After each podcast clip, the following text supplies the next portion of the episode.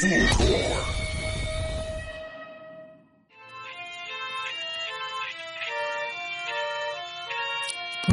tu voz haciendo adiós a esa antigua constitución. Del 80 está no sirve para nada porque no la vamos a quemar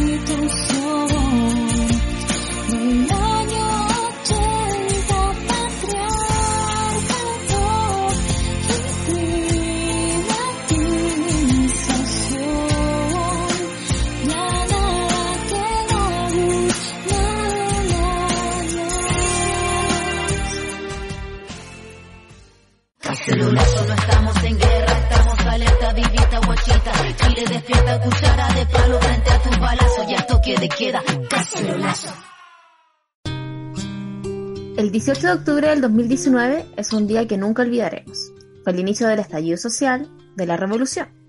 Fue el día que Chile despertó. Y con ese despertar también aparecieron muchas demandas, como el exigir dignidad, respeto e igualdad. Gracias a este despertar, empezamos un nuevo proceso constitucional, el que se gestó en las bases, con los varios vecinos reunidos en cada plaza, realizando cabildos, donde se discutió qué es lo que queríamos para este nuevo Chile. Este proceso tendrá su primer hito este 25 de octubre, un plebiscito de entrada para crear una nueva constitución. Una constitución del pueblo y para el pueblo, creada en democracia y por todas y para todos, todas y todes. Una constitución para derrocar la actual, creada en dictadura y entre cuatro paredes. Pero, ¿cómo nos afectaría una nueva constitución a nuestras vidas? ¿Qué implica para el movimiento feminista una nueva constitución? Porque debemos votar apruebo y convención constitucional. Te invitamos a escuchar el segundo capítulo de la segunda temporada de Desvergonzadas, sobre la constitución.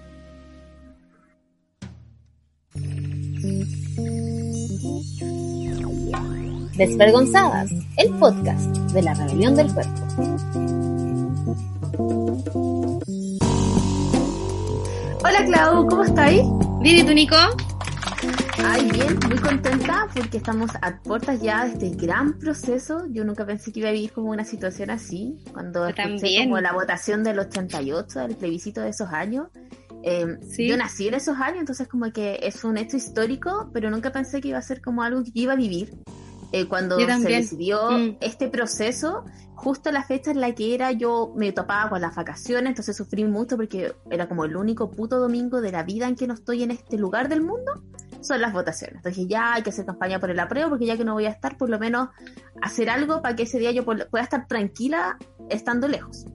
Y bueno, llegó el COVID, todas estas cosas, y, y aquí estamos, pues, a puertas de votar. Estoy demasiado emocionada. ¿Te tocó ser vocal de mesa? No, weón. Oh, yo quería Ahí se me, de ahí se me pasa mesa. la Te emoción. juro que me voy a esforzar. Pero sabéis que yo he ido temprano, he ido muy temprano a los colegios, a, así como a pasearme cuando me toca votar, para ver si me ¿Mm? dejan, y me han echado. ¿Y no? Como, Oh. señorita, usted ya votó, si tiene que retirarse del local de Ya, votación. váyase. No venga aquí a incitar. Sí. Oh, Siempre soy apoderada de mesa, sí. Mi hermano, mi mi hermano fue. Ah, sí. También ha sido apoderada de mesa. Y me Mi que un hermano año le tocó fui- ser vocal de mesa. A mi hermano también. Sí. Estaba enojado. Y así como, weón, te lo cambio. Yo también, Sí. te lo cambio. Weón, ¿por qué no me man- Uno podría hacer ese trueque, así como, no, vale, hermana. Yo feliz. Pero estoy Sí. esperando ahora, tengo la esperanza que venga las, viste que ahora viene la otra. De la gente. Así. Hasta mañana la gente por puede. la gente que se justificó y avisa que no va a poder serlo y eso. Entonces, Veamos, mira, yo me tengo cero fe porque la, la suerte, la fortuna y esas cosas no son como mi amiga, entonces yo voy como resignada a ser apoderada de mesa nuevamente. Oye, Oye, estamos Clau, a pronto y, hablando de 18. eso te iba a decir yo, pues de fechas históricas, ¿qué estabas haciendo tú para el 18? Yo estaba en una en un partido, en un seminario de mujer en política y, y justo empezó esta cosa del estallido social. Al otro día yo estaba de cumpleaños porque yo estoy de cumpleaños el 14 Entonces al otro día, yo iba a celebrar ese el sábado mi cumpleaños así como a lo grande, con harto amigos, mi casa, tenía la java de cerveza, todas las cosas, ¿cachai? Todo listo ahí. Y, y me tuve que quedar en la casa de una amiga, bueno, pude llegar a mi casa. Me tuve, eh, porque era en el centro, entonces empezó todo, y yo así feliz, estaba todo quemando, y todos como, Claudia, ¿cómo estás? Y yo feliz, ¿cachai? Oye, no, ese es tu cumpleaños, el mejor regalo de la vida, ¿cachai? O sea, fue, para mí fue un gran regalo esto que pasó. Y me quedé en la casa una amiga, el otro día me fue a buscar mi, mi esposo y me gustó porque estaba como ahí, ¿cachai? Como para mí fue un regalo esto que pasó, un regalo de, de los estudiantes que, que yo creo que ellos empezaron todo esto, pues. me encuentro son unos valientes, toda esta gente joven que no tiene miedo, ¿cachai? Es da lo mismo perder porque ya está todo, estaba todo perdido, ¿cachai? Entonces yo, para mí fue el mejor regalo. ¿Y tú?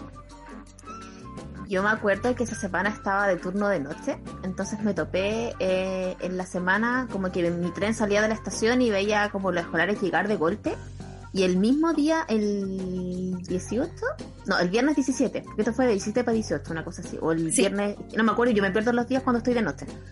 Pero me acuerdo que ese día viernes en la mañana yo estaba saliente de turno y me topé con una evasión masiva y me tocó pelear con un Paco porque estaba agarrando una escolar y le iban a pegar como un Ah. lumazo. Entonces con una señora como que nos metimos a pelear con el Paco para que el Paco la soltara, así como pegada a mí, weón. Y esas cosas que hace uno cuando pelea con los Pacos. Sí. Y era tanta gente que el Paco como que no me, no me pescó y como que soltó la escolar y se fue. Y ahí yo como llamé a mi hermana así como, weón, y así como que ya dejé de verlas, estoy aquí, son muchas, y, y igual cagada de susto porque una igual revolucionaria pero soa, entonces el metro se movía mucho y yo una miedito porque Sí, porque se va a caer la weá, pues encima por yo era línea 4, entonces las estaciones van por arriba y en mi mente de mujer que sufre ansiedad, el metro se cae y yo me muero y nos morimos todos, ¿cachai? Entonces, Sí. fueron muchas emociones muy poco. Llegué a la casa De a dormir y, y desperté como a las 2, prendí la tele y caché que había muchas estaciones cerradas, no entendía el contexto del por qué. Entonces dije, ah, me voy a levantar más temprano y siempre me levantaba como Pero a las esto fue el 6 cuando estaba sábado. de noche. El viernes. El Ah, viernes en la- porque esto fue el viernes en la mañana. Eh, Ah, me voy a levantar más temprano, dije yo, porque si está muy la cagada con el metro, para irme en la 210, ilusamente, por Vicuña, para allá, Hoy la 210. para llegar a Puente Alto, pues, para ahí llegar a. Sí, po. Y me levanté como a las 4, me duché, hice todas las cosas y a las 6 caché que Chile ya no existía. Y como que todo el mundo No, llamándome así como, ¿cómo vas a llegar a Pirque? Y así como... Y yo siempre en situaciones de catástrofe o co- como situaciones extremas, yo, yo ¿Mm? llegar a la pega. Por ejemplo, cuando fue el terremoto, ese ¿En día en la noche después del terrem- Ay, yo después del terremoto me puse el uniforme, pues bueno, yo no dormí con pijama, dormí con uniforme para trabajar al día siguiente. ¿Quién? ¿Quién? Ah, el del, el del 2010. El del 2010. Ah, el ya 2010. sé. ¿En qué, te- ¿En qué trabajaba ahí? En un mall, mira la cabra weón, aquí va a abrir el mall de Oh, yo te golpeo, Nico. Sí, ahora No, olvídalo. ahora haría eso. A ese nivel. Y que menos en un mall, así, salvando el Y capitalismo, ahora, ni cagando. para llegar a la viña, como que mi jefe me llamó así como, ¿dónde está? Y le dije, es que tú cachai, le dije, yo vivo acá entre U de Chile y pleno Moneda. centro. Estoy así como en el paseo Bulnes y como que estaba muy la cagada. Dije, no sé cómo llegar. Lo llamé así como para avisarle que no sabía si iba a llegar. Y justo había un móvil de la empresa cerca y me, me vinieron a buscar en móvil. Y llegué, pero fue lo peor haber trabajado esa noche. Trabajé con mucha ansiedad, cagada de susto. Mi hermano andaba carreteando, no, no, no logramos ubicarlo. Eh, más encima después dijeron que me tiraron los militares a la calle. Yo cagaba de susto porque estaba en la calle. Dije, quizás qué hueá le van a hacer. Eh, entonces No, como que fue, en lo personal fue como un, un turno en la pega muy angustioso, estábamos todos muy muy preocupados y ya después el fin de semana, los días que vinieron, yo justo estaba sola porque Cristiana andaba de gira, con, andaba con los chiquillos de gira en el sur y como que me obligaron a quedarme encerrada, así como que me monitoreaban y me llamaban y tenía que mandar fotos así como estoy en el departamento porque me picaban las patitas, las manos y todo para salir a protestar, pero no podía salir sola, pues era peligroso. Y aquí, onda, yo me acuerdo el día sábado, yo estaba sentada y yo escuchaba los balazos porque ese mismo fin de semana fue cuando salieron esta gente de en Paseo Bull a dispararle a la gente, así como con pistola en mano. Ah, Y yo escuchaba los balazos acá de mi balcón, así como, bueno, tratando de grabar porque de mi balcón se ve Paseo Bulnes. Entonces como que me tenían estrictamente prohibido salir del departamento mientras Imagínate llegara una, un una bala loca. Claro, o alguien para mí, es como ya, llega alguien y, y querés salir, lo que sea, porque vamos a ver si te pasa algo para buscarte, pero así no tenemos idea. Así que fue bien, fue bien emocionante y, y como tú, pues estaba aquí metida en, en toda sí, la, pues yo estaba la cosa. acá, estaba metida, sí, estaba ahí en el centro y... Pero lo más lindo para mí fue no llamar así, hoy sabes que vamos a suspender el cumpleaños porque me quedé con todas las chelas. Pero después me las tomé yo nomás, viste que después como que uno se encuarentenó, así como que no podéis salir, no había nada abierto. Pero Puta, yo, de todas las crisis ahí sale lo mejor. pues. Estamos ahora a Sí. prontas de elegir una nueva constitución.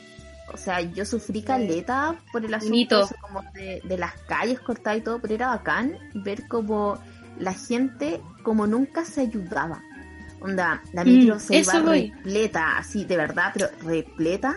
Y Llevaste ese- la gente en el lugar de, de andar reclamando, oye, pues abre la puerta o lo que sea, como que se ayudaban, espere caballero, que falta que bajen, ya compañero, Mm. baje, suba, y así como que la gente se ayudaba porque todos los que iban apretados en esa micro entendían de que este era como... Todas las revoluciones tienen como un precio, ninguna revolución es limpia, siempre algo hay que pagar en el Eso voy. proceso. Pero la gente Correcto. entendía que el bien era mayor, que daba lo mismo que tuviéramos menos micros, que hubieran desvíos de tránsito, que no hubiera el metro, porque el objetivo era, era otro, era conseguir como un Correcto. mundo, un, un Chile mejor al fin y al cabo. Sí. Entonces como que fue, bacán, sacrificio fue el bonito, fondo, sí. fue bonito ver eh, Igual- ese proceso de esa forma. Y yo de acá del centro llegaba a pique igual, yo no sé cómo lo hice. No, y, y también mucha mucha gente que salió como de esta burbujita eh, que los papás a veces, oye, y yo cuánta gente escuché como, oye, tú soy, no, no sabía que tú estabas a favor como de la violencia, cuando cuando muchos amigos que, que eran más como, se, o quedaban callados, no tenían una opinión política, mucha gente salió a decir su real opinión porque tenéis papás eh, que eran de derecha y como que siempre esta cosa del respeto, yo tenía varios amigos que los papás igual eran bien derechistas y y ellos todos como, oye, ¿no? Pues, ¿cachai? Como que esta cuestión abrió el mundo a todos.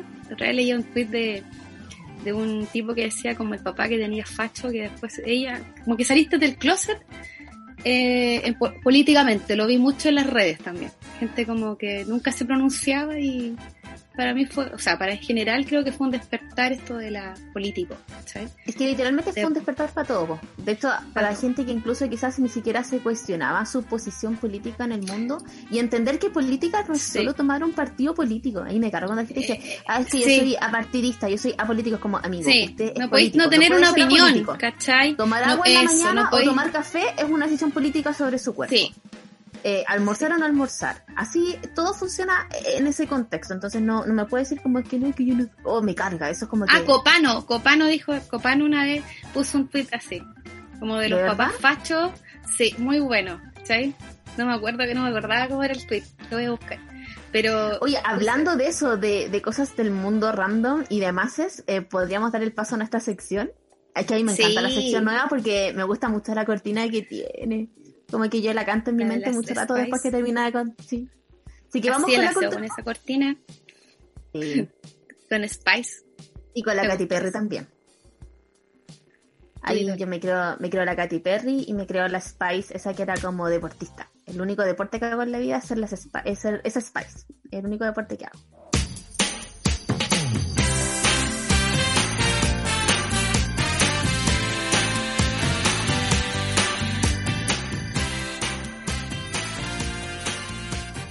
Emoción! Capítulo 2, temporada 2. Segunda vez que escuchamos nuestra super cortina para dar paso a nuestra cultura pop. En esta ocasión, como es un capítulo especial, no vamos a tomar la cultura pop como algo tan pop, sino que vamos a contar algunos mitos Mitos. que han surgido en base a este nuevo proceso constituyente. En lo personal voy a tratar de evitar decir la palabra plebiscito, porque la digo mal y nunca sé si es plebiscito, plebiscito. o plebiscito. Entonces las mezclo y queda la cagada en mi mente, entonces yo voy a decir proceso constitucional. Ustedes dirán la otra palabra. Así que eso, eh, Clau, ¿vais tú Vamos a ir el en orden. Vamos a ir en orden. Ya, yo voy primero. dale. El mito que la- la- lo vi recién en la campaña, el de la hoja en blanco. Esto Ah, en, la franja empezar de sale. cero. La franja sale, por eso entré más tarde porque me gusta ver la franja, me encanta. La hoja en blanco constituye un salto al vacío. Lo voy a nombrar. así. Ah, y sin paracaídas. Y vamos a empezar, sí, así nomás nos vamos a tirar. Como que cualquier persona va a escribir así como cualquier cosa. La weá que se le ocurra y los derechos que ya Sí. existían antes no existen. Sí, así como, como no existen. Sabemos que eso no es verdad. Hay derechos fundamentales que ya están garantizados y esta constitución no va a ir hacia atrás, va a ir hacia adelante. Vaya hacia Por adelante. lo tanto, no sembremos miedo en eso.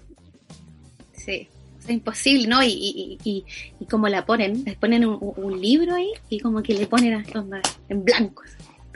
¿Entendí? O sea, infunden esto como, bien gráfica, como que van, Véalo así, véalo. tómelo, véalo. Entonces ponen una pintura blanca, así como, como que van a ensuciar la constitución con esta, con esto en blanco y no es así, imposible. Sí, estamos, estamos en el siglo. Posible que la, la constitución sea como de cero. Entonces la gente dice, este, este, este mito estúpido que tiene la, bueno, no vamos a decir más porque no quiero que se pasan a llevar los derechos eh, humanos que ratifica la, la- la nueva constitución. Otro mito, Nico. Y no, no, y es, es como olvidar que nosotros igual tenemos tratados internacionales que garantizan ciertos derechos, entonces no es que, eh, reiteramos, escribir una nueva constitución implique perder todo lo que tenemos. El, el objetivo de esto es que avancemos, que logremos obtener más cosas. El otro, ya, yo te digo el otro. A mí me da risa este ya, porque siento que es tan absurdo que ya es como, ¿really? Así como, a mí eh, podría decirme muchas otras cosas más, pero este, así como que... Se llama Chilezuela. No podía faltar Chilezuela. Si vamos a hablar de- del cambio constitucional, se quiere imponer una constitución chavista. ¿Viste Porque esto que obviamente dijo el actor en la todo- tele? ¿No? ¿Qué dijo? Un actor, como un actor ¿Qué de un reality. Uno de un reality Ah, que dijo lo vi. que ay, que si no usted quiere, que no sé qué, me acordé de él. Ya, es que me da mucha risa Como- porque toda la gente que está a favor de este proceso constitucional es comunista automáticamente. Es como, ¿qué más quisiera yo que todos lo fuéramos? Pero no lo somos. Tristemente para mí, por ejemplo. Pero es demasiado divertido, es como... Y para todos están son estos dos polos, así como eh, el que está en contra es facho automáticamente y el que está a favor es comunista. Y es como... Sí. Y, y al tiro ese No hay, es como, Chilezuela. no hay una cosa. Tratar como de no, Sí. no llegar, por ejemplo, el mito parte dice que quieren como comparar nuestra constitución con la constitución que existe en este momento en ese país. No, y además como comenzó el no- proceso allá, po.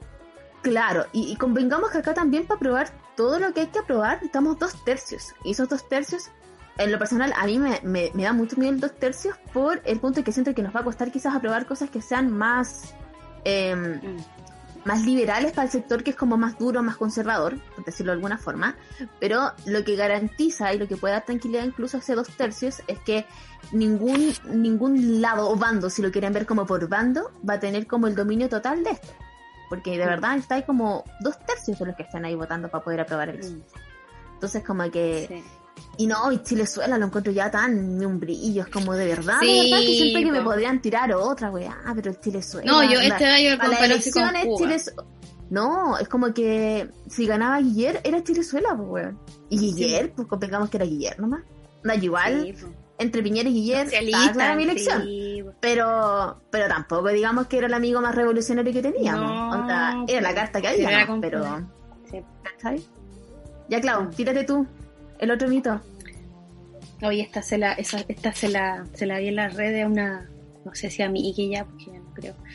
Migue que, que rechazaba, pues, la del, que uno igual tiene amigos, no sé si tú tenías o tuviste amigos que igual tú te enemistaste con esto, pues, ¿cachai? Pero a mí me da lo mismo, uno se va uniendo con la gente. Porque en el fondo uno se puso más radical o, compartía cosas y casi era como comunista, como tú decías. ¿no? Ay, yo no sabía que tú eres comunista. Estar a favor de algo. Esta amiga que rechazó una vez puso esto. No es necesario el cambio de la constitución para solucionar los problemas reales de la gente.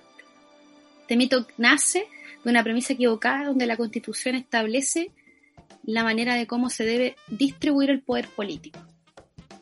En el fondo, como sino que no tiene que ver con los derechos de las personas y se va a parar todo. Yo, este es un mito totalmente infundado. O sea, yo creo que hay que partir de la del punto de que hemos tenido un montón de reformas y hemos querido hacer muchos cambios, que el freno es que es inconstitucional. El fin de semana, de hecho, yo hablaba con... Tuvimos un- una actividad, en esa actividad estuvo la Bárbara, hablamos con la Bárbara y otras compañeras mías, y fue como... tenemos claro que quizás no vamos a poder plasmar todos los cambios que queremos en la Constitución, porque hay que ser realistas No, también. pues, Pero sí queremos que la forma en la cual esta esté redactada nos permita el día de mañana poder formular leyes a favor también de otras cosas, que no van a poder estar insertas en la misma Constitución. Lo cual la Constitución actual no nos permite. Por ejemplo, el matrimonio tiene que ser entre un hombre y una mujer. No habla de personas, habla de géneros. Que algo que está totalmente obsoleto. Ya yo creo que en el mundo que vivimos, en el año que vivimos, todos hemos crecido, hemos aprendido y debemos comprender que hay una diversidad, de hecho, eh, eh, transversal en todo. Y hay personas que de verdad son no binarias, personas que se identifican con un sexo, con otro, tienen un género, que tienen una orientación sexual y también identificando las diferencias en cada una de esas categorías. Pero la forma en la que está redactada actualmente la constitución no nos sirve. Y es necesario cambiarla. Onda, no vamos a seguir tapando gotera si podemos cambiar el texto entero. Yo creo que hay que cambiarlo todo nomás. Y hay que darle con todo y aprobamos y convención constitucional. Ahí con su mito. ya, el otro mito y el último. No se trata de un proceso democrático. Es el cuarto mito. ese- No, ¿cómo van a decir rabia. eso? como, me risa. Si vaya a ¿Cómo no votar va a ser antes democrático? para ver si se hace o no, vaya a votar antes para ver cómo se hace la weá. Y después vaya a votar para ver si te gustó o no. Sí. Qué. Es como Bueno, que hay más mitos, es pero como- tendríamos que... No, estaríamos toda Es la que noche todos son buenos los... mitos.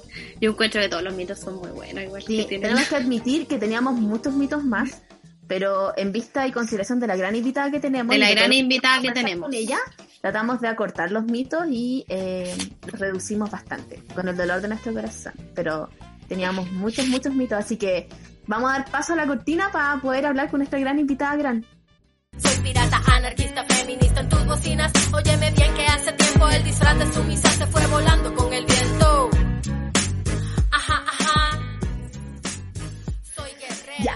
Hoy queremos darle mayor espacio en esta sección de entrevista porque queremos que no queden dudas sobre este proceso cívico y para poder comprender desde lo más simple hasta lo más complejo, invitamos a una cientista política, investigadora profesional y activista también de nuestra querida rebelión del cuerpo. Así que vamos a saludar a la gran Natacha. ¿Cómo estáis, Natacha?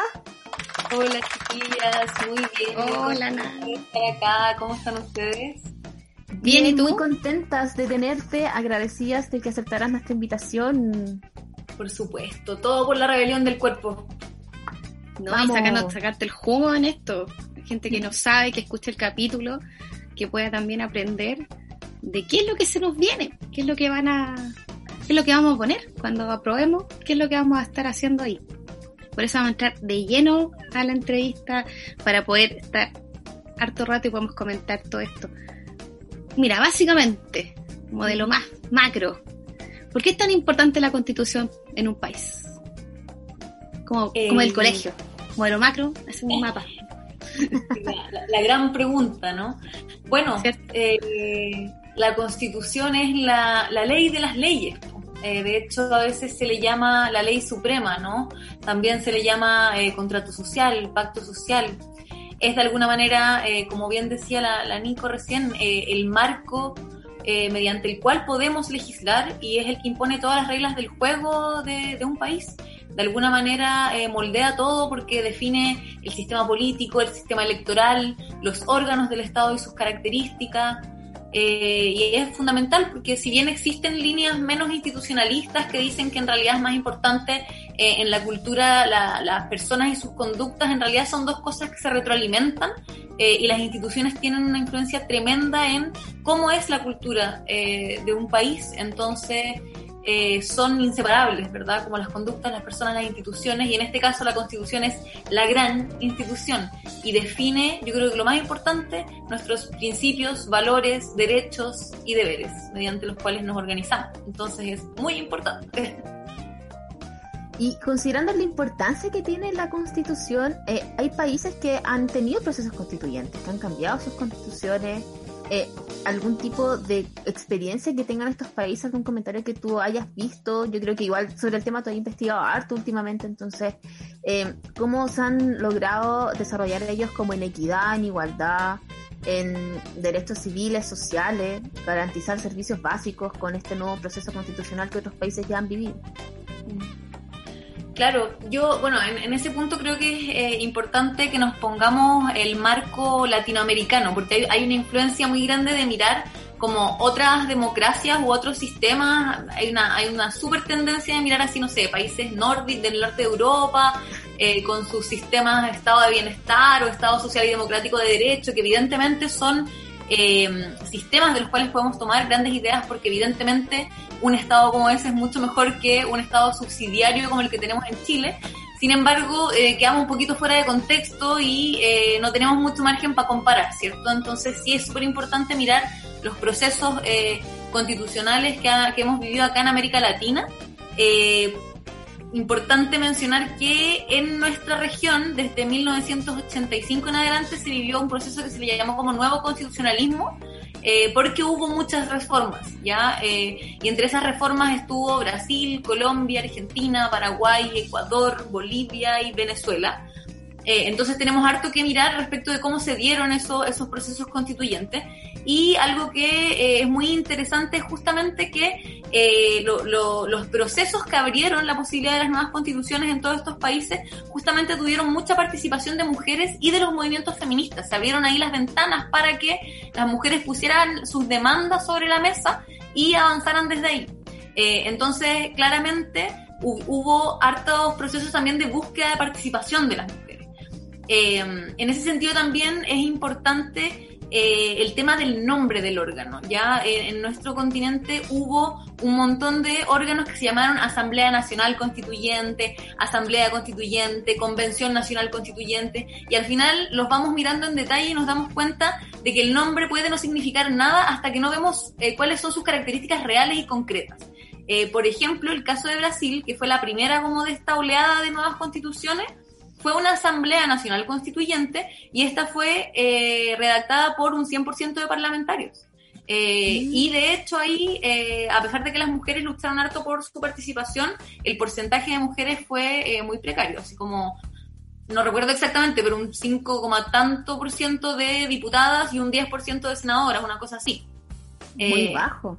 Muy bajo. Mm. Y en los casos de Ecuador y Bolivia, que eh, sí eh, pusieron leyes de paridad, ganaron leyes de paridad, eran leyes de paridad de entrada. Entonces era paridad en la cantidad de candidatos y candidatas que iban y por lo tanto lograron eh, ambos un 35% de mujeres en el órgano y el otro un 34%, por ejemplo.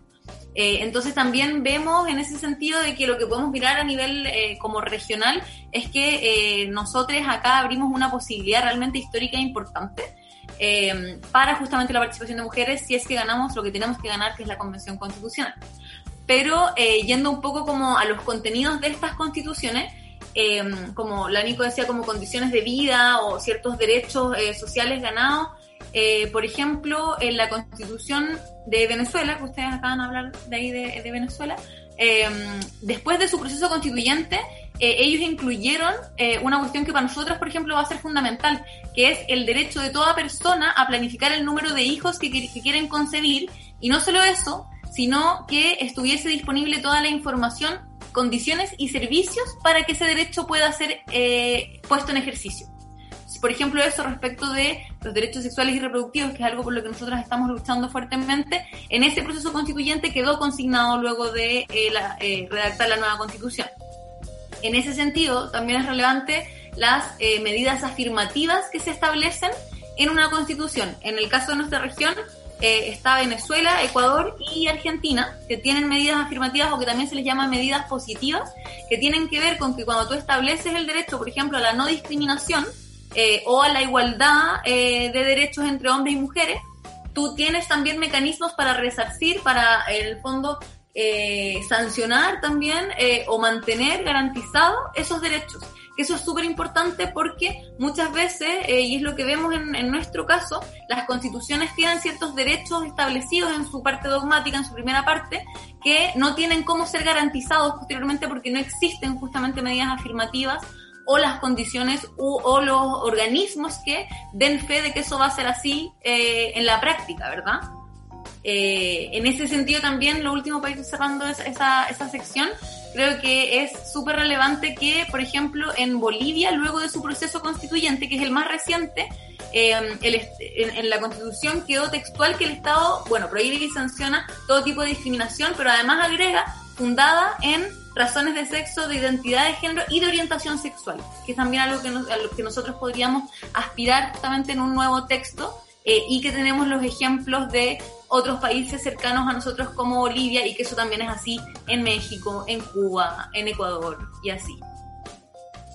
Oye, igual increíble que tenemos muy poca educación cívica y eso afecta mucho en este proceso porque hay muchas cosas del proceso constitucional que no tenemos claro y no teníamos ni siquiera, yo la persona tenía mucho conocimiento de los procesos que habían ocurrido como en los países vecinos. Como Mm, que eh, es increíble eh, que alguien, por ejemplo, nosotros ahora tenemos acceso a esta información, podemos empezar a buscar porque uno ya es más coquilla, entonces como que te pica el bichito, buscáis más, pero la gente que no tiene conocimiento frente a este tema se queda con esos mitos que leímos al comienzo. Sí. Como que casi que Chile se va a acabar y va a dejar de existir si hacemos una nueva constitución. Y es como muchos países lo han hecho y, y es lo que decíamos al principio también, como que es para ir avanzando, no es para ir hacia atrás, es para ir mejorando lo que ya tenemos. Claro, totalmente. Nata, ¿y cómo va a ser este proceso del plebiscito? Bueno, ya estamos eh, a 19 días, las, escuchaba al principio y decía, bueno, qué emoción que se viene ese momento, como que necesito demasiado estar ahí en la urna. Bueno, eh, ese proceso va a ser eh, primero el, el plebiscito de entrada, obviamente, que es en el que vamos a emitir dos votos. Eh, ese día vamos a eh, votar si es que queremos una nueva constitución, con las opciones de apruebo o rechazo. Claramente vamos a marcar apruebo. Eh, y en la segunda papeleta se nos va a preguntar qué órgano es el que creemos que debe redactar la nueva constitución. Y ahí van a estar las opciones de la convención constitucional y la convención eh, mixta constitucional. Eh, ese día va, dado el contexto pandémico en el que estamos, eh, bueno, van a haber medidas de seguridad, van a haber alcohol gel, hay que ir con mascarilla, uno puede llevar su propio lápiz azul, súper importante para seguridad. Eh, ¿Azul tiene que ser? Sí, ¿Debe ser azul? Tiene que ser el El, lápiz azul. el lápiz de la notaría. Exacto. Es, es- este lápiz. Sí. Eh, Porfa, cómprelo antes si no lo tiene, porque Ahora, se va a agotar. Obviamente van a ver también en las mesas, pero es como para seguridad del votante eh, que también se, se da la opción de que uno pueda llevar su propio lápiz, pero tiene que ser azul. Eh, ese día también va a haber horarios eh, preferenciales para eh, personas eh, con más riesgo, como ancianos y ancianas y así. Eh, y bueno, ahora mismo estamos en el proceso de propaganda electoral, ¿verdad? Estamos viendo las campañas y eso termina el 22 de octubre. Luego el 25 eh, ejercemos el voto eh, y posteriormente en un máximo de 30 días, pero siempre probablemente, o sea, va a ser menos, siempre es menos que el, que el plazo máximo que pone el CERVEL, te van a dar ratificados los resultados de este proceso eh, y ahí, bueno, si sale apruebo, te, eh, pasamos a la, el llamado a elecciones, ¿verdad?, de los delegados eh, convencionalistas y eh, si sale rechazo, para la casa, se acaba el proceso constituyente. De terrible. Ya. Wow, así que vamos todos, todas y todos a votar. Creo que vamos a repetir esta frase, yo creo que 100 veces no importa, pero tenemos que ser claro que tenemos que salir en masa a votar y que no votar significa votar rechazo. Yo creo que eso hay que dejarlo en claro, no tenemos que quedarnos como con que la batalla está ganada y que la prueba va a ganar así con por goleada, no. Hay que salir a dar el voto para que realmente gane la prueba y que gane la convención constitucional. Frente a eso mismo, con la Clau ya tenemos claro y cuál es la diferencia entre la convención constitucional y la mixta. Pero me gustaría, Nata, si podía explicarle a la gente que nos está escuchando las grandes diferencias que hay en estas dos opciones y derribar algunos mitos que aún circulan alrededor de la mixta, que aún hay gente que tiene algún tipo de confusión entre paridad y mixta. Sí, ese es un mito que ha costado caleta como que ya lo echemos por piso, ¿cierto? Pero bueno, efectivamente, como eh, ustedes ya decían, la convención constitucional, primero que nada, es 100% electa. Eso significa que vamos a escoger a eh, los 155 delegados constitucionalistas para eh, que redacten la nueva constitución, para que elaboren y redacten la nueva constitución. En ese sentido, esa es la única paritaria, porque es la única que vamos a escoger al 100%. La mixta va a tener una mitad de parlamentarios y parlamentarias en ejercicio que van a ser escogidos y escogidas en Congreso pleno, es decir, con las dos cámaras juntas, diputados y senadores, y el otro 50% va a ser electo por la ciudadanía. Entonces, la paridad va a aplicar solo para un 50% de ese órgano. Por lo tanto, mixta no. Pero además, otras razones relevantes es que en el caso de la Convención Constitucional, ese 100%, esos, esas 155 personas electas, van a tener inhabilidades. Es decir, esas personas no pueden luego eh, eh, postularse para ningún otro cargo público, lo que significa que en el fondo su tarea es exclusivamente y su interés es exclusivamente la nueva Constitución. Además, van a tener una dieta, un pago eh, equitativo entre todas y todos quienes lo redactan.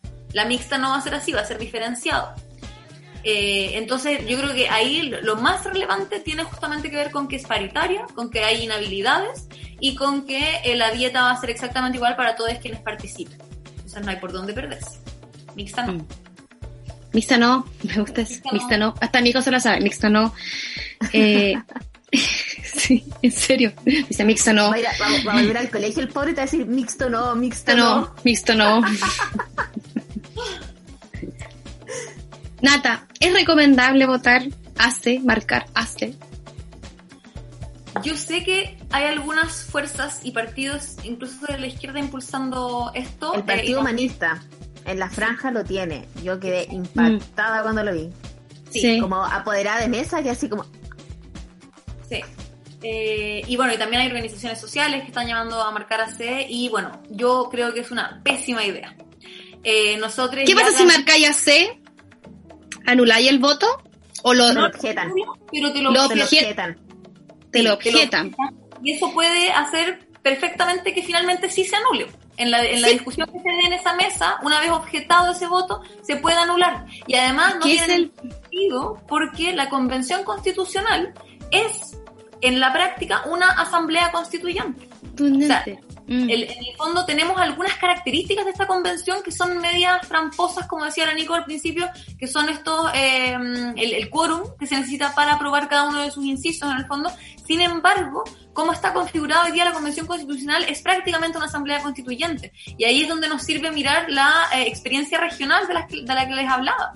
O sea, el nombre, la Asamblea Constituyente, Asamblea Constitucional, no es lo que define que lo sea o no. Lo que lo define es las cosas que hablábamos recién, que sea 100% de delegados electos, que sea eh, dedicado exclusivamente a la redacción de la Constitución. Estas son las cosas que hacen que esta sea una Asamblea Constitucional o Constituyente. Entonces, no hay por dónde perderse. Yo creo que hay que votar Convención Constitucional y marcar a C solo pone en riesgo nuestra posibilidad de la Convención Constitucional. Mira, directamente eso te íbamos a preguntar como la diferencia entre una asamblea constituyente y, eh, y la convención constitucional, porque igual el nombre hasta es complicado. Yo en lados leo constitucional, constituyente, pero al final CC, como que todos llegamos a la conclusión que era mejor poner CC para no entrar en el drama si era constitucional o constituyente. Pero eh, es súper importante lo que dices tú de que no marques los votos, de que eh, el asunto de que un voto sea objetado es tal cual lo dice la Natacha, lo pueden posteriormente anular. Tener claro el momento, si alguien se inscribe por la mesa, que solo se pueden anular votos que no tengan una opción clara, marcada, definida. Es decir, que marquen más de una opción o que no marquen ninguna. Es decir, que no marquen ninguna, de hecho, un voto blanco. Pero cuando marcan más de una opción, eso es un voto nulo.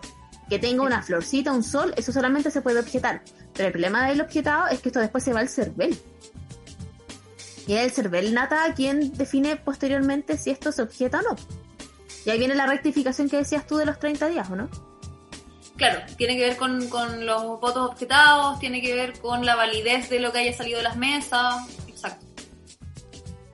Sí. Ah, ya. Entonces, eh, ahora, claro, lo que decías tú, como la diferencia entre Asamblea Constituyente y la Convención Constitucional, o sea, eh, seamos lo más claras posible. Una Asamblea Constituyente es un órgano que está dedicado exclusivamente a la redacción de la Constitución, en la que se elige eh, democráticamente a sus delegados, se asegura cierto nivel de representatividad, que es lo que nosotras hemos hecho con la paridad, lo que se está peleando de los cupos de pueblos originarios, cupos para personas en situación de discapacidad y así, la participación de independientes, eh, tiene reglas internas como los quórums, como ciertos cupos y requiere de estas inhabilidades.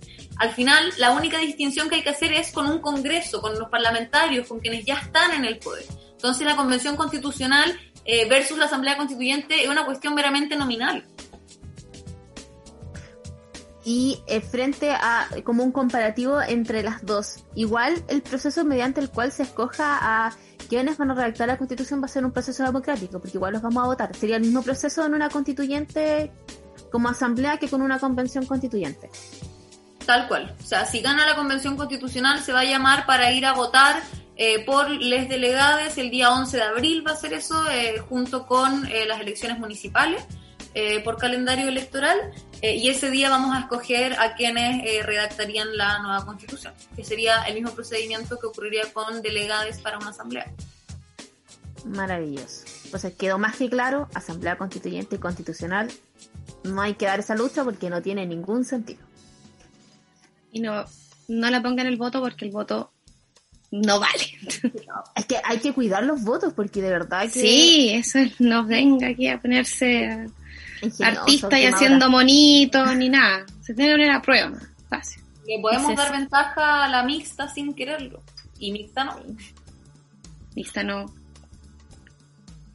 Nata, ¿por qué es tan importante que la constitución sea feminista y que tenga una perspectiva de género? Eh, bueno, hay, esa es una pregunta grande, eh, pero es súper importante. Eh, primero, por la legitimidad del órgano, o sea, de la Constitución. Nosotras, nosotros hoy día tenemos una eh, constitución absolutamente ilegítima que fue creada entre cuatro paredes en dictadura por una comisión designada a dedo, la comisión Ortúzar, que realmente es una cuestión creada por hombres blancos, cis, hetero, poderosos, que tenían solamente la intención de generar una posterior democracia protegida y amarrar un montón de cosas con unos cerrojos que hemos, llevamos 30 años tratando de cambiar. Pero lo importante es que ahí no había representación de mujeres ni estaban mencionadas las mujeres de, las mujeres de ninguna manera. ¿Y para qué hablar de eh, disidencias sexuales? Entonces, una constitución feminista con perspectiva de género hoy es la única constitución que sería legítima eh, para el pueblo de Chile y es la única constitución que dejaría de oprimir, excluir, vulnerar e invisibilizar a las mujeres y a las disidencias sexuales. En ese sentido, yo creo que es súper importante cuando hablamos de eh, con perspectiva de género, tenemos que dejar de eh, impulsar estos discursos que dicen que algo, lo que sea, con perspectiva de género es mejor que otra cosa. Eso no es cierto. Algo con perspectiva de género es lo que está bien y es lo que es legítimo. No es mejor. Lo que no tiene perspectiva de género está mal y punto. Porque eso excluye, por un lado, al 51% de la población, que somos las mujeres, y también a las disidencias sexuales. Entonces, tener una constitución que sea legítimamente feminista hoy día es una constitución que incluye representativamente, pluralmente, diversamente al pueblo de Chile. Es una, una constitución en la que eh, se eliminan los problemas estructurales que generan violencia, que generan eh, vulneración de derechos, generan discriminación eh, y que excluyen a una parte importante de la población para, eh, para eh, determinar los derechos y deberes que necesitamos. Y yendo como más a lo concreto, si para explicarle, no sé, a alguien que no está tan desenvuelto en el mundo del feminismo, por ejemplo, si yo quisiera decirle a mi mamá en concreto, que a mí me interesa que la constitución se redacte de forma feminista porque ciertos cambios puntuales van a poder ocurrir en la vida de las mujeres. ¿Qué cosas concretas podríamos mencionar ahí? Bueno, a ver, hay, hay hartas cosas, pero, pero yo creo que una importante, por ejemplo, con la que podríamos partir, que tiene que ver con em, como cuánto crece y cómo crece la violencia económica, la violencia de género económica en, nuestro país y en otros lugares del mundo, tiene que ver eh, con eh, la equidad o igualdad salarial. Eso es algo que puede estar eh, expresado en la Constitución al, mismo tiempo que en aras de lo mismo, para eliminar la violencia eh, económica, puede estar reconocido en la Constitución eh, el trabajo doméstico, puede estar reconocido el trabajo de cuidados. Estos trabajos domésticos y de cuidado también pueden tener en el fondo asociado un ingreso básico universal o un sueldo ético. Ese tipo de cosas que van a generar que se acabe de alguna manera la violencia económica nos hace avanzar a una sociedad más justa. Por otro lado, que ahí estábamos hablando de ciertos reconocimientos, ¿no? También hay ciertos derechos que tenemos que garantizar en esta nueva constitución. Hoy día tenemos una constitución que dice que eh, hay un derecho eh, a vivir una vida sin violencia, una, una vida libre de violencia, sin embargo no existen garantías para que eso sea así. Entonces, eh, en el fondo, en esta nueva constitución podemos garantizar que existan eh, en la orgánica de la Constitución eh, instituciones que velen por garantizar que haya una vida libre de violencia. Eh, instituciones o organizaciones orgánicas que tengan un presupuesto asegurado, que sean parte de los órganos del Estado. También podemos eh, decir el reconocimiento de las identidades de género. O sea, hoy día tenemos desde hace poco una ley, la 21.120, que promueve justamente el respeto a las identidades de género y la transición de un género a otro, pero sigue siendo binaria. Entonces todavía no tenemos un reconocimiento a las identidades de género, donde por ejemplo se pueda reconocer a las personas no binarias. Entonces, al final, lo, importante de una constitución feminista en los términos concretos tiene que ver con la visibilidad. Por otro lado, hablábamos también de eh, los derechos sexuales y reproductivos. El derecho a la salud sexual y reproductiva puede estar en la Constitución y en ella podemos también incluir ciertos temas como eh, la, la, disposición de información y de servicios que nos permitan justamente cuidar nuestra salud sexual y reproductiva. Eso es algo que puede quedar explícito en la Constitución. Eh, también podemos reconocer la subjetividad jurídica de las mujeres y personas de las disidencias sexuales, de las diversidades sexuales. Eh, podemos reconocer también la corresponsabilidad entonces, ahí también ah, yo creo que los dos conceptos básicos que con los que tenemos que insistir para la instalación de nuestras demandas son el reconocimiento y los derechos, pero todo esto con garantías. Y esas garantías van a estar en la segunda parte de la Constitución, ¿verdad? Que tenemos una parte dogmática en la que están los derechos, eh, y los principios, y una parte orgánica en la que están aseguradas justamente los órganos que componen el Estado y cómo son estos. Y en esa parte, otra cosa muy concreta es que ahí podemos definir que haya paridad en muchos más órganos del Estado. O sea, hoy ganamos paridad para un proceso inédito, que es la, la Convención Constitucional, pero podemos en una constitución también eh, proponer, digamos, muchos más órganos paritarios o de proporción equilibrada en las que también garanticemos que mujeres y disidencias sexuales y otros grupos que han sido excluidos sean parte de la orgánica del Estado y por lo tanto puedan defender estos derechos. Y Nata, claramente eh, es importante eh, poder transmitir ese mensaje a muchas otras personas que de verdad ven como algo súper utópico el que la constitución deba ser feminista. Siento que a veces cuesta quizás aterrizarlo, pero hay muchos temas que nos competen y que de verdad pueden verse muy mejorados si logramos hacer el cambio constitucional que deseamos. Absolutamente. Absolutamente, es que ahí yo creo que hay que pensar que eh, lo que decíamos al principio, ¿verdad? Eh, la ilegitimidad de la constitución actual reside en el hecho de quienes la redactaron y que eran quienes no tienen cómo entender justamente lo que son, no sé, dobles y triples jornadas de trabajo. Entonces son quienes no van a tener cómo decir, ¿saben qué? Se necesita el reconocimiento del trabajo doméstico o se necesita el reconocimiento de la corresponsabilidad. Eh, son cosas que solo vamos a lograr imponer en una constitución y en un sistema si es que están ahí las personas implicadas. Y en ese caso son las personas que han, que han sido los, los, y las y les históricos ausentes en esta constitución. Entonces, ahí tenemos eh, una pega muy importante, que es decir, esto tiene que representar. En la constitución también podemos eh, reconocer un Estado plurinacional, o sea, cosas así de importantes. Eh, en la constitución podemos, aunque dado los quórums puede ser muy difícil, pero podríamos poner el derecho a aborto. O sea, es así de maleable respecto de las cosas que podemos asegurar en una nueva constitución. ¿Y qué rol jugamos nosotras las mujeres en esta revuelta y estos cambios sociales?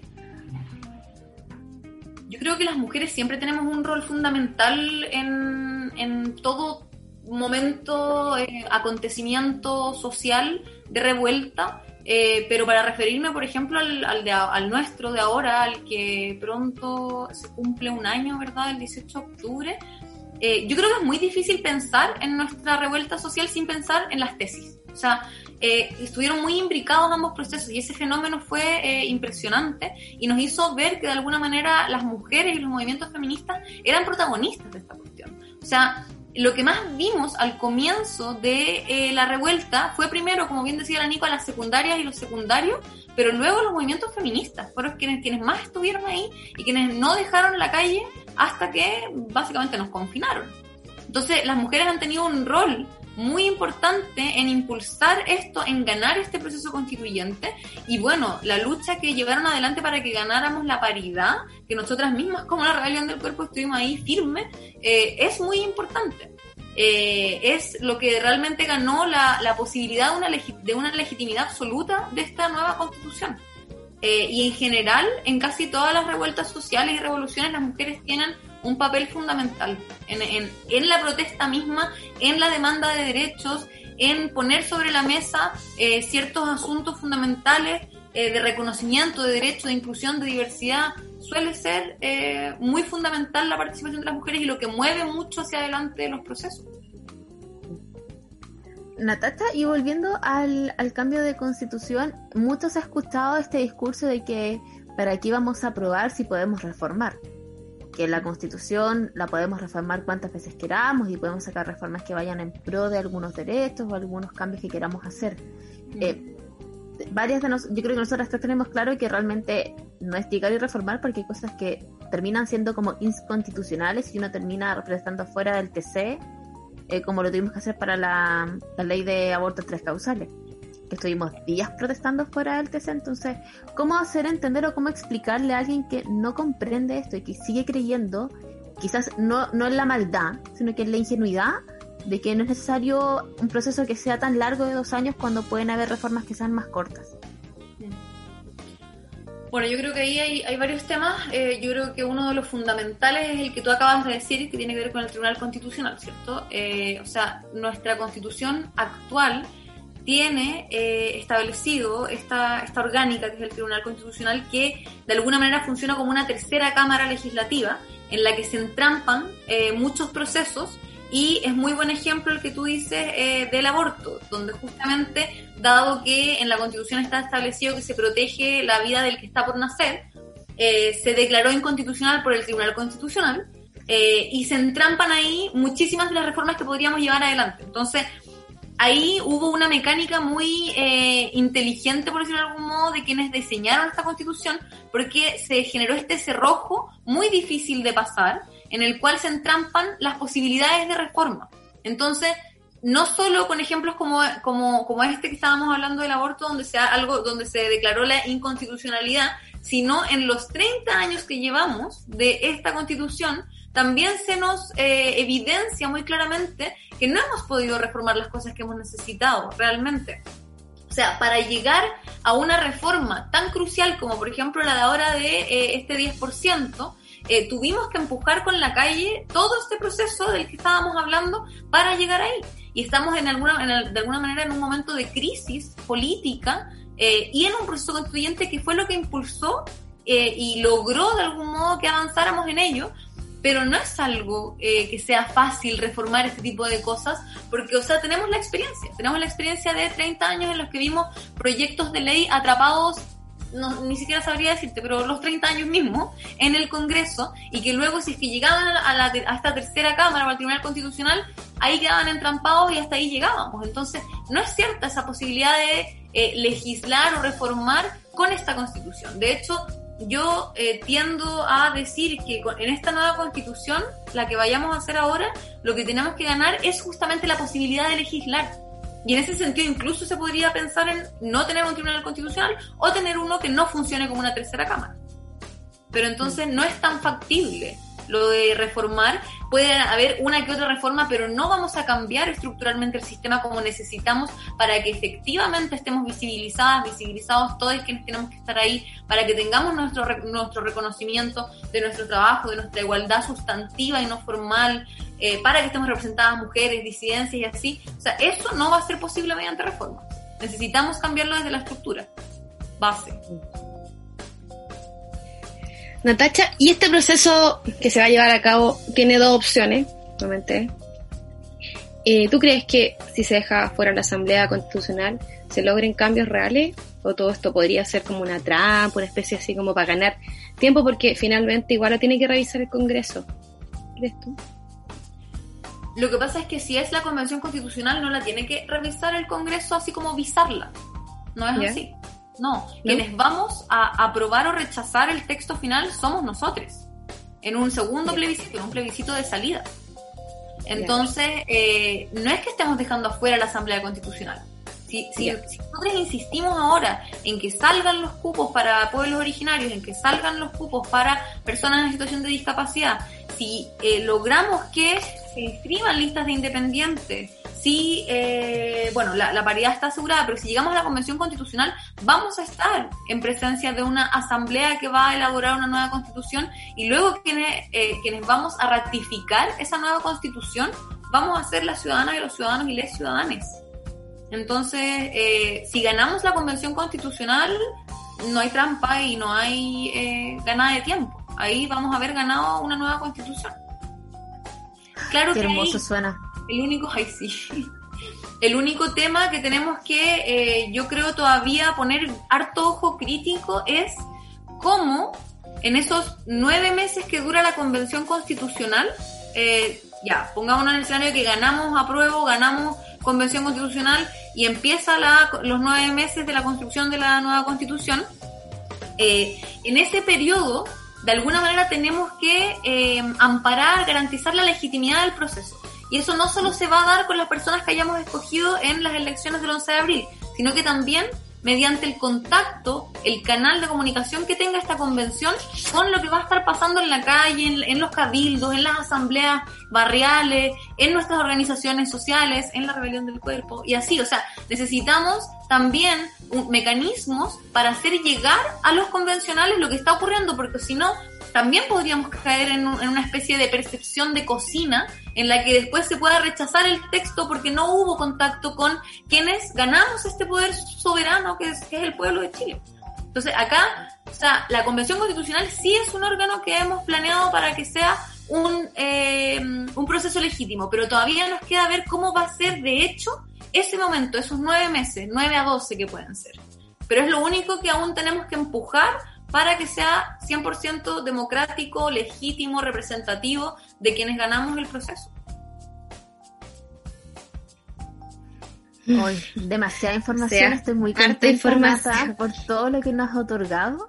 Eh, nosotras como Rebelión del Cuerpo hicimos una pregunta en redes, así que vamos a pasar a nuestra sección y te vamos a invitar a participar en ella, al Somos Caleta, para que podamos ver los testimonios de eh, las diferentes personas que nos siguen en el Instagram de la Rebelión, eh, a ver qué opinaron respecto al proceso constituyente. Somos caleta, más que los pacos. Somos machoros, peleamos sin guanaco. Saca la tela, ve con cautela. Así el cerebro se te descongela. La casera. Eh, en el Instagram de la rebelión, como te decía Natacha, nosotros hicimos una pregunta y preguntamos directamente por qué votará, por qué las personas que nos siguen van a votar a prueba. De hecho, no dimos paso a ninguna otra cosa, así como que o no. Nosotros asumimos que todas las personas que siguen la rebelión tienen claro que la consigna es votar a prueba. Y les preguntamos por qué iban a votar a prueba y nos llegaron varias respuestas. Clau, ¿queréis compartir alguna? Las dividimos en varias secciones y las agrupamos. Entonces, una interesante ya es como las garantías de género. Y aquí eh, se enmarcan bastante, en general, la, la equidad laboral, eh, por una constitución que garantice la igualdad de género, que eventualmente se garanticen mis derechos reproductivos, tener una constitución que proteja mis derechos como mujer y ciudadana. Y la última que nos agrupó fue porque es la única forma de asegurar paridad y mayor dignidad para las mujeres. Que todas nuestras amigas no, nos contaban esta, la equidad laboral. Esto es algo que yo creo que nos compete a todas. O sea, ¿ustedes se han sentido alguna vez desplazadas laboralmente por ser mujeres? Por ejemplo. ¿Me escuchan? Sí, Sí. Ah. estaba, estaba O sea- pensando primero lo, lo claro que la, que la tienen las cabras. Sí, las cabras, sí. Siempre nos impacta eso, cuando hacemos Somos Caleta, las respuestas que llegan es como... O sea, si yo la tenía tan clara, ahora que la leo me queda más claro, pero...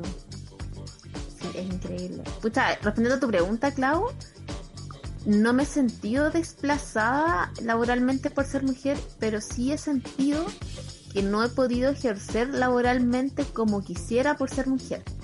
Y esto va directamente a cargos o situaciones que implican tener mayor responsabilidad o tener personal a cargo. Yo cuando era muy chica fui encargada local y como que si era muy dura para decir las cosas, como que ni siquiera es dura, es como que estáis sacando la vuelta, estáis como fumando afuera y tenéis que estar adentro del local trabajando y tengo que llamarte la atención, pero eso era mal visto porque yo era mujer, entonces no es que te llamara la atención porque soy tu superior y porque estás cometiendo una infracción laboral, sino que te lo llamo porque ando con la weá, porque no me tocó, porque ando con la regla, entonces siempre ejercer como el poder laboral que tenía, por decirlo como de alguna forma, fue mal visto y eso me, me costó con el tiempo poder eh, luchar contra ese estigma. Es como, no es que yo sea pesada, pero es que si yo soy simpática, ustedes no están haciendo lo que corresponde, es como que me obligan a tomar un rol así como casi de la inspectora cuando no quiero serlo. Porque como que eso los dos extremos, como que si eres mujer y estaba a actuar un grupo, tenéis que ser como la simpática que se reía o la paca más paca. No sé si la Nata le ha pasado algo parecido o ha tenido como experiencias así. Sí, es fuerte eso, porque tiene que ver con una cierta como masculinización que una asume como para sobrevivir en ciertos contextos, justamente por el tema de, los estereotipos. O sea, como que se asume que las mujeres somos más dóciles, más sutiles, más, más suaves, ¿cachai? Entonces, muchas veces nuestra auto, por ese por ese tipo de rol y de estereotipo eh, vemos nuestra nuestra posibilidad de autoridad como perjudicada. Y, la, y lo otro que, que eso sí me ha pasado, me, ha pasado en muchos contextos como sentir que tengo que levantar la voz eh, o sentir que tengo que ser más tajante o más seria para que la cuestión como que funcione. Pero lo otro que yo me acuerdo haber vivido más al principio de mi vida como laboral fue discriminación positiva. Fue como que me cuidaran, así como, no sé, había que ir a terreno, ponte tú, y así como, no, pero la nata no, porque es niñita casi, ¿cachai? Así como, en, el fondo teniendo mismo, misma, mismo salario, mismo rol, mismo todo, pero así como, no, ¿para qué vaya a ir tú? Voy yo, eso es más rudo, ¿cachai? Como, eso sí me pasó, como, como que se me cuidara y se me blindara un poquito más, ¿cachai? Como que yo no podía hacer ciertas cosas. Y que nada que ver, solamente por un tema de eh, roles de género y estereotipos. No, a mí me pasó en un, en un trabajo que eh, llegué a la última entrevista con el director y estábamos dos afuera en la, en la dirección y era un hombre, era un hombre y yo. Y, y quedó él. Entonces después como al año me llamaron. Y yo le pregunté a mi, a, mi jefa, obviamente me, contrataron, y yo le dije, oye, ¿por qué me, me llamaste a mí? Y me dijo, no, porque, ¿y por qué no quedé la otra vez? me dice, no, es que era porque él no quería, una, quería un hombre. O sea, yo desplazado por ser mujer. Entonces, en ese mismo cargo nos podíamos trasladar de ciudad y tampoco me dejaron por mujer, porque era como lo que tú decís, discriminación positiva. Ay, es que mujer, es que va a estar sola, te va a dar penita, no vas a tener tantos amiguitos. Y siempre esta discriminación, entonces siempre eso se nota mucho, mucho lo laboral. De hecho, algunos coaching de liderazgo tienen mucho estas posturas para las mujeres específicamente de tratar de, mantener un rol en el trabajo. Eh, increíble esas cosas. No sé si alguna vez han estado en el coaching, cosas de liderazgo que, que, que enseñan a las mujeres cómo a tener postura para que las respeten en el trabajo. Una cosa muy, muy absurda. Pasemos al otro Mejor, porque si no nos vamos a seguir indignando. Nos vamos a ir, sí, nos vamos a seguir indignando. Eh, hay unos que me llamaron la atención que eran eh, libertad de elegir, dice nuestros caminos y no tener eh, por qué seguir eh, intereses ajenos que no nos protegen, que es como lo que estaban hablando recién, como esta discriminación positiva, así como yo puedo decidir si laboralmente me conviene esta oferta o no, y no puedes creer tú que por ser mujer la tengo que rechazar. dice porque hay que destruir la constitución genocida, eh, porque la constitución debe ser creada por y para el pueblo, eh, por tener una constitución que refleje lo que somos hoy y necesitamos un cambio, intentarlo al menos partiendo por la constitución. ¿Qué, ¿Qué, tanto poder de elegir vamos a tener en este proceso, Natasta? Así como para ser súper majaderas y recalcarlo, aunque lo hemos dicho mil veces. ¿Te refieres como a elegir lo que va a ir en la nueva constitución? Sí, ¿A lo por que ejemplo. Va a estar o, cómo podemos incidir en lo que va a estar escrito ahí, porque claramente nosotros no lo vamos a escribir, pero eh, hay procesos que nos van a llevar a estar quizás cerca de eso. Sí. Representados por alguna forma. Yo creo que de alguna manera lo primero es el, el ejercicio del voto, yo en eso quiero ser majadera, como algo que va a eh, influir en nuestra capacidad de incidir en lo que se viene ahora es que eh, vayamos a las urnas, eso primero. Y luego yo creo que vamos a tener que ponerle harto esfuerzo al proceso deliberativo ciudadano.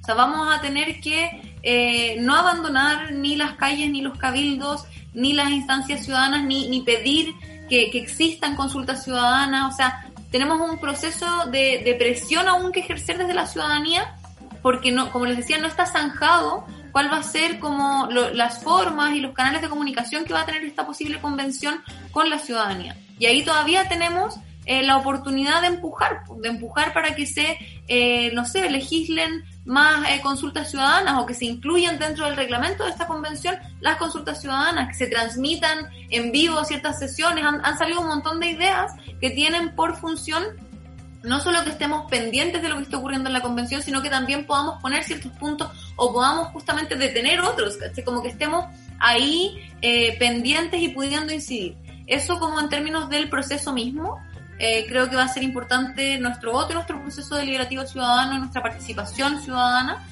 Eh, pero por otro lado también pensé cuando hablaba de la, de la posibilidad de elegir un poco en las cosas que vamos a tener que redactar en la constitución misma. O sea, la, la, el poder de elegir, por ejemplo, eh, no sé, si quiero o no tener hijos, el poder de eh, elegir eh, mi trabajo en libertad, el poder de elegir, no sé, incluso el trabajo doméstico, pero con reconocimiento, ¿cachai? O sea, poder elegir, yo creo que también va en la, poder elegir mi identidad de género. poder elegir el tipo de familia que quiero tener. O sea, hoy día en la Constitución tenemos al principio una, una frase, no me acuerdo exactamente cómo es, pero que es como la familia es la unidad básica de la no sé qué, de la sociedad, y es como, ¿qué familia? ¿De qué familia me estáis hablando? O sea, ahí ya se está asumiendo un tipo de familia, entonces yo creo que el poder de elegir no es solo en este proceso como de el, voto y cómo vamos a estar pendientes o no de la convención, sino también en ciertos, ciertas materias específicas de eh, la constitución van a darnos también el poder de elegir en, en, en plena, pleno ejercicio de derechos, digamos. Clarito, clarito. Bueno, también se pensó en el medio ambiente, la gente nos mandaba esto. Eh, medio ambiente, la constitución solo se ocupa cuando ya está privatizado, solo se, se preocupa. No es posible que en una minoría decida no incluya el agua como derecho fundamental. Garantizar los derechos sobre mi cuerpo, y poner fin al desvergonzado uso de nuestra naturaleza a manos de privados. Me gusta eso. Claramente eso es algo que podemos amparar en la Constitución. Sí. No, y es necesario porque el agotamiento de recursos naturales cada vez es más macabro y, y los efectos como colaterales de esto ya son zonas de sacrificio, no sé, vemos Quintero. Eh, que vamos a esperar, no sé, a tener 10, sí, 10, 15 años más a ver a la gente que ya haya desarrollado enfermedades. Yo me acuerdo, cuando escucho esas zonas de sacrificios, me acuerdo como viajando muy al pasado cuando estaba la, la Pizarreño y el asbesto. Y cuántas personas murieron por enfermedades asociadas a la inhalación de asbesto y era algo por una planta productiva que había cerca y cuánto dinero corrió por ahí para que esto quedara en silencio. Aún hay gente que se moviliza por el asbesto no vamos a poder olvidar al compañero Miño que se inmoló ahí al frente de la moneda. Por lo mismo, porque él ya no podía seguir viviendo frente a tanta injusticia. Y, la carta que dejó es muy estremecedora, anda. Él prefería morir porque de verdad no podía con la injusticia que estaba viviendo. Y porque se estaba muriendo por dentro también por culpa del asbesto. Entonces, eh, no, no tienen reparos en, en matar a la gente para producir sintéticamente algo y menos lo tienen para explotar los recursos naturales de un área como muy macabro cómo funciona el, sistema en el cual estamos viviendo y, es hermoso pensar que la constitución nos puede ayudar a ponerle el freno a esta gente. Como que no pueden pasar por arriba de nosotros.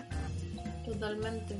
O sea, ahí justamente eh, son nuevamente esas cosas que uno dice como, ya, pero ¿y por qué pasa si en la constitución actual dice que tenemos derecho a vivir en un eh, medio ambiente libre de contaminación?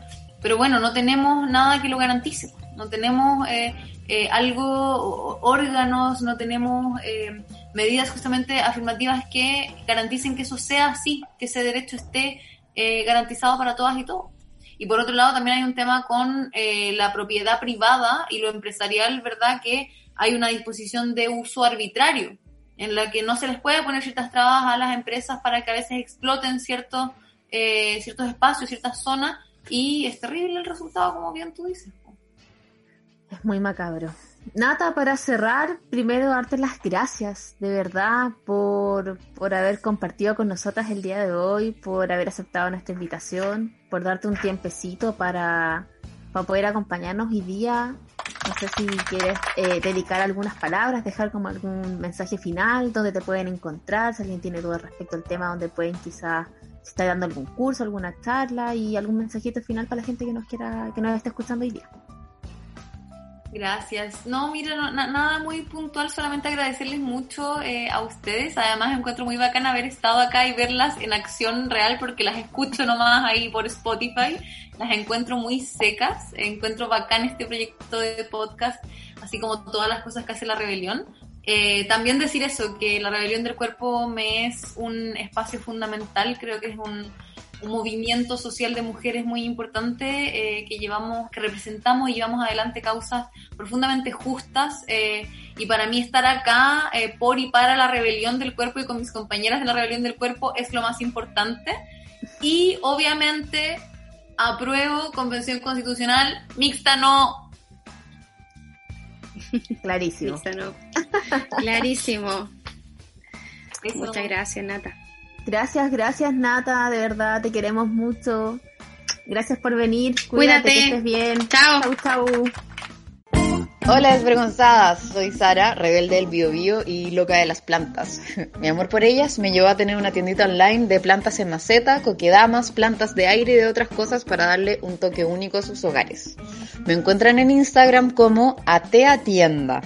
Muchas gracias y que tengan un día bacán. Soy Dani Sedan, psicóloga y astróloga, y lo que ofrezco son lecturas de carta astral enfocadas en propósito de vida, así como también programas de coaching evolutivo que te ayudan a alcanzar este propósito. Si te interesa, me puedes encontrar en Dani-Sedan. Un abrazo a todas. Hola, mi nombre es Nicole Arana y soy guía y educadora ambiental. Me dedico a hacer talleres virtuales sobre aves, plantas medicinales y cuidado de la naturaleza en general. Pueden encontrar más de mi trabajo en mi Instagram, Nicole, con dos E, guion bajo de guide. Gracias, gracias, gracias a todas las emprendedoras. Salió una tocaya mía, vaya. Estoy emocionada. Nicole, Nicole. Hablando de los nombres. Claro.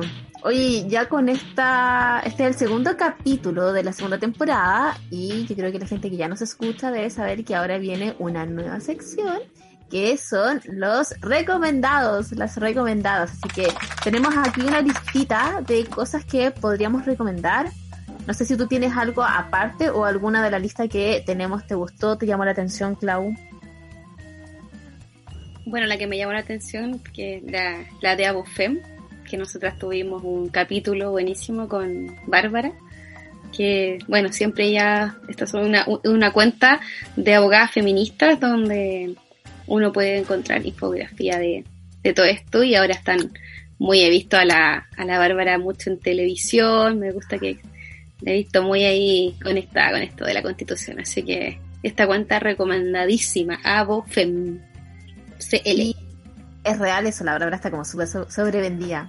Igual es chistoso Sí, porque ahí ella es la- abogada constitucionalista, yo creo que ella no pensó Sí. que iba a existir este momento en la vida Este eh, cuando momento. ella escogió esa rama No, y dentro del haberla, y haberla tenido de invitada a nuestros podcasts. Creo que hemos De sido hecho- pioneras en...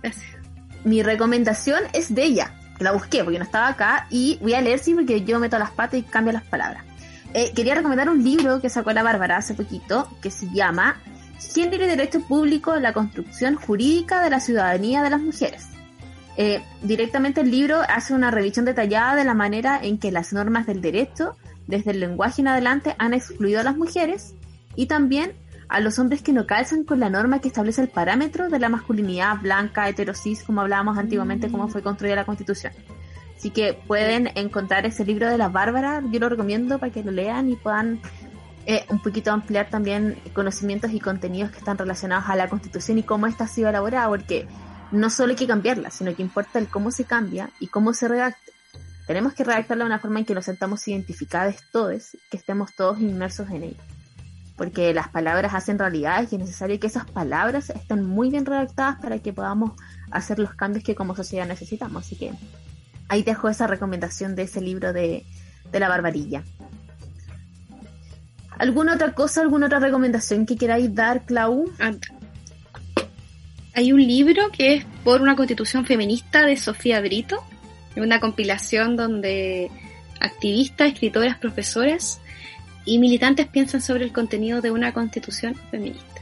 También un, un muy buen eh, recomendación de libros. Buena, buena, buena. Bueno, podcast hay muchos. Acá dentro de Fulgor hay varios capítulos que están eh, relacionados a la constitución, así que también les dejamos a todos invitados a ingresar al canal de Fulgor, ver los distintos podcasts que hay. Estamos todos en la misma línea, tratando también dentro de nuestros contenidos habituales incorporar el proceso que estamos viviendo constituyente dentro de las distintas miradas que tiene cada uno de los podcasts que hay acá, así que también pueden ver los podcasts que están acá en Fulgor. Hay varios podcasts también que están haciendo la misma pega. Eh, tengo en mi mente uno de Super Ciudadanos, hay un capítulo donde la Bárbara incluso va a hablar de su libro, eh, hay muchos clips en YouTube y hay muchos cursos que andan dando vueltas en Internet. Yo creo que quizás que más que hacer una recomendación específica de algo, eh, y yo dejaría la recomendación a hacer la pega como ciudadanos, ciudadanas y ciudadanes, a formarnos, a educarnos y a investigar.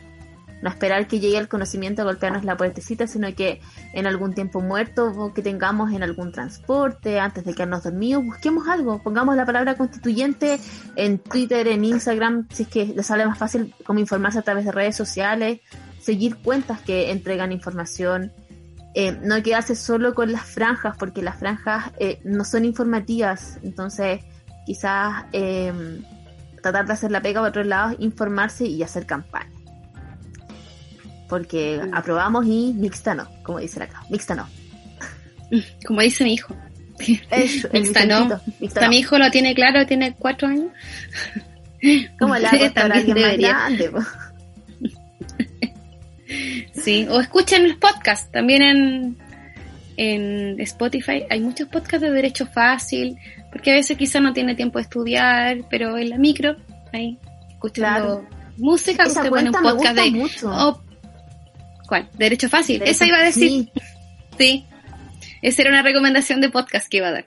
Que tiene bastantes capítulos y es súper. Yo se la pedí a una amiga que estudia Derecho, así que le pedí un. Y aparece ahí, usted puede escuchar. Oye, pero yo no tenía idea que porque el derecho da poder. Sí, sí tienen podcast. Yo los conocía solo por Instagram, por eso quedé así como que me gusta la cuenta, de, que como que leo las infografías que suben.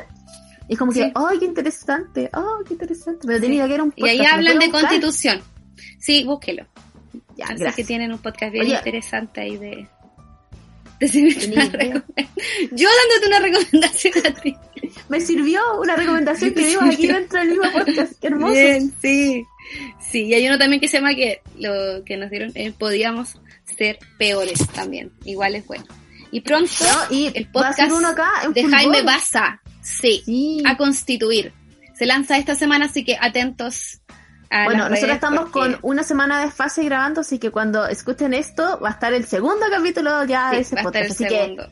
Sí. reiteramos, hay que se metan a la página de Fulgor, que vean todos los podcasts que están saliendo. Hay muchos contenidos que estamos creando a través de, de Fulgor, así que eso, y ojo con el nuevo podcast. Yo encontré muy emocionante cuando supe que se venía ese podcast.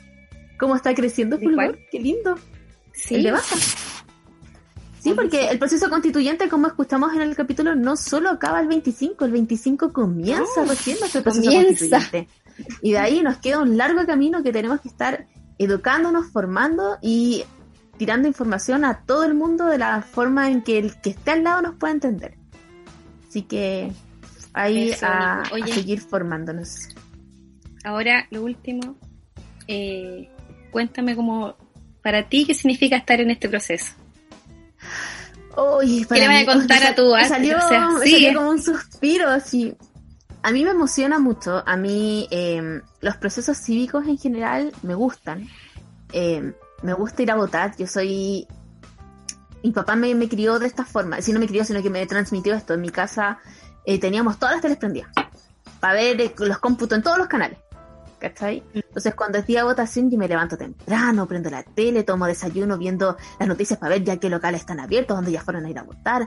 Me gusta ir a votar temprano, eh, con tiempo, con calma. Es la única fila en la vida que hago feliz. Donde si tengo 100 hueones antes que yo en la fila, qué hermoso que hay 100 hueones votando. Como que es la única fila en la que no me molesta tener que hacerla. Eh, sufro con el conteo el voto a voto. Eh, he sido apoderada de mesa 800 mil veces. De una vez fui apoderada de mesa con cu- cuello ortopédico. Tuve un accidente un par de días antes y fui muy de cuello ortopédico ahí a pelear votos. Así como que apenas me movía, pero yo fui a pelear votos. ¡Ah, qué lindo! Ese nivel de compromiso con el proceso. Entonces, Pero saber que voy a vivir un, un, un proceso constituyente tan importante que va a afectar eh, todo lo que somos y que puede ir en mejora de todo lo mal que está este sistema de porquería, me da esperanza y ánimo. Siento que la batalla no está perdida, que aún nos faltan muchas cosas por ganar, que el cambio constitucional no es el objetivo final, sino que hay muchas cosas entre medio que tenemos que cambiar, pero que hermoso poder ser parte de ese proceso y, y poder ser parte no solo yendo a votar, sino que también haciendo la pega previa, que es hacer campaña. Nosotros tenemos ahora un lienzo acá en el balcón que dice apruebo 25 de octubre, constituyente, todo el escándalo para que los vecinos, a lo mejor mi piso es muy alto, entonces de la calle dudo que se vea, pero los, los vecinos del edificio al frente lo ven. Y así de a poco ir picando el bichito. quién las puedas llegar. Claro, las mascarillas, eh, pin, tener claro que no se puede llevar nada de esas cosas el día que quiera votar. No, nada. Ni una, ni una polera con una. A, nada, por nada, favor. Nada, nada, nada, nada, Nada. No se arriesguen a poder quedar fuera de este proceso este histórico, de proceso. este proceso democrático, que no puede ser de verdad más democrático. Como que de verdad a mí se me llena el alma, el corazoncito de alegría de saber que, que existe la opción de poder hacer las cosas mejor, de que está en nuestras manos poder hacer las cosas mejor y que de verdad está aquí a la vuelta de la esquina, que quedan dos semanas, Mm. como que No lo nada, creo, yo aún, sí. aún no caigo. Yo soy de esa igual que la noche anterior de las votaciones duerme poco, se pone nerviosa, es como el día antes del paseo, que no me quiero quedar dormida y como que me da pánico. Y Tenéis todo todo listo, preparado y todo. Mm. Sí, es la única vez en la vida que tengo la ropita armada. Yo nunca armo ropa para nada, así como que la mañana me levanto, así como, ya este pantalón está Yo limpio, sí. sí. Y como que para ir a votar me preocupo así como de tener como mi ropa mano, el carnet de identidad, todo así bien El carnet, no, el ca- no, y ahora, ahora te perdonan el carnet que esté vencido, pero antes, antes era como, tenés que tener el carnet, no, tenés que tener el carnet vencido. No, Claro, entonces son- emociona este proceso. por lo menos para mí es un ritual así grande y que de verdad los que me conocen saben que, que para mí las elecciones y los procesos de votación. Sí, por eso te lo, te lo pregunté, que- sabía que, que iba a motivar a la gente a votar. Sí, de verdad, es algo que- muy divertido, es un proceso emocionante, no hay nada más bacán que llamar a alguien, ya fuiste a votar. Y yo soy de esas que llamo a todo el mundo, después que voto, fuiste a votar y ya fui a votar, ya hablando a votar. Y de verdad es maravilloso, así que espero que se empapen de, de este sentir eh, de que se pueden cambiar las cosas y que una de las vías es esta, pues votando. Y no votar, recuerden, es rechazar. Así que 25 de octubre todos a votar, convención constituyente, apruebo. ¿Y tú, Clau, te emocionáis con estos procesos o no? Sí, me encanta este proceso, igual que tú. Pero sabía que tú lo ibas a contar con otra pasión. Porque... Pero sí, me encantan, yo también. Me encanta. O sea, yo soy de las que va en la mañana y se casi se pone voluntario. Deberían hacer un proceso primero como Yo de voluntario de vocales de mesa. Digo lo ¿Por mismo. qué? O sea, es con lo mismo, Me o sea, y, y si que- o sea, sí, o sea, necesitamos mil votantes de vocales de mesa, la gente que quiera se puede inscribir como voluntario y los y que faltan, los que, y, si- son y los que obligatorios. faltan son obligatorios. Yo estaría ahí. Yo soy de las que va en la mañana así como por si falta algo. ¿Cachai? Sí, yo también así como mirando me y me paseo y me da como, me da como a plancha, así, porque igual, sí me han echado. Me gusta, soy bastante, sí, me gusta ser ciudadano. Así que también apruebo conversión constitucional. Así que no- no rayen el día, no voto. pierdan, no lo rayen, no se pongan, no, por favor, no se pongan, nada, no nada. se pongan ahí artistas, ser una monito, eh, pico de alpaco, no, nada, nada, nada, no, no, no, no, ni una cosa. Usted pone ahí su voto, hace, apruebo. apruebo, Una rayita apruebo, una rayita, en la opción que lleve usted su lápiz, lleve su lápiz por si acaso, porque uno nunca sabe. su mascarilla y como la Clau, una mascarilla de repuesto en la cartera por si se le cae o se le pierde Sí. la otra en el camino. Sí, te pueden mandar para acá.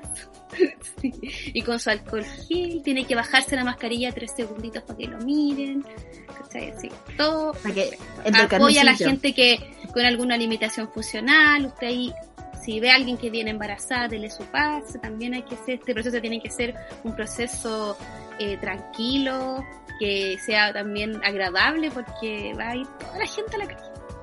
Así que Sí, bueno, esperamos que todas, todos y todas vayan a votar, que sea una votación histórica y que ese mismo día podamos gritar por un amplio margen que ganó la prueba y la convención constituyente. Puta, que va a ser lindo por la emocionada. qué emocionante estar en esta vez como cuando fue el sí y el no, lo mismo como que nos acordábamos con la rebelión. Creo Sí, que hace poquito. es- Mm, sí, tuvo una invitada ahí de lujo, de mujer. Ya, vamos, porque Ya, no nos alargamos vamos. mucho, siempre Sí, nos alargamos mucho. el capítulo Sí.